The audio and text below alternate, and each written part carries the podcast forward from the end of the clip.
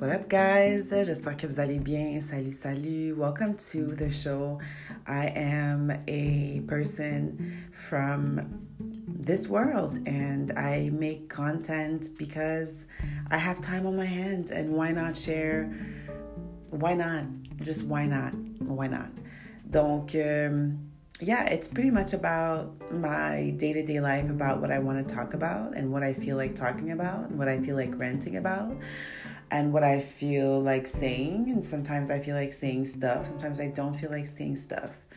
It's pretty much a type of podcast that you can kind of listen to in the background or just put in the background pretty much and leave there.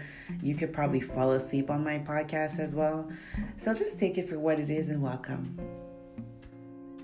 Música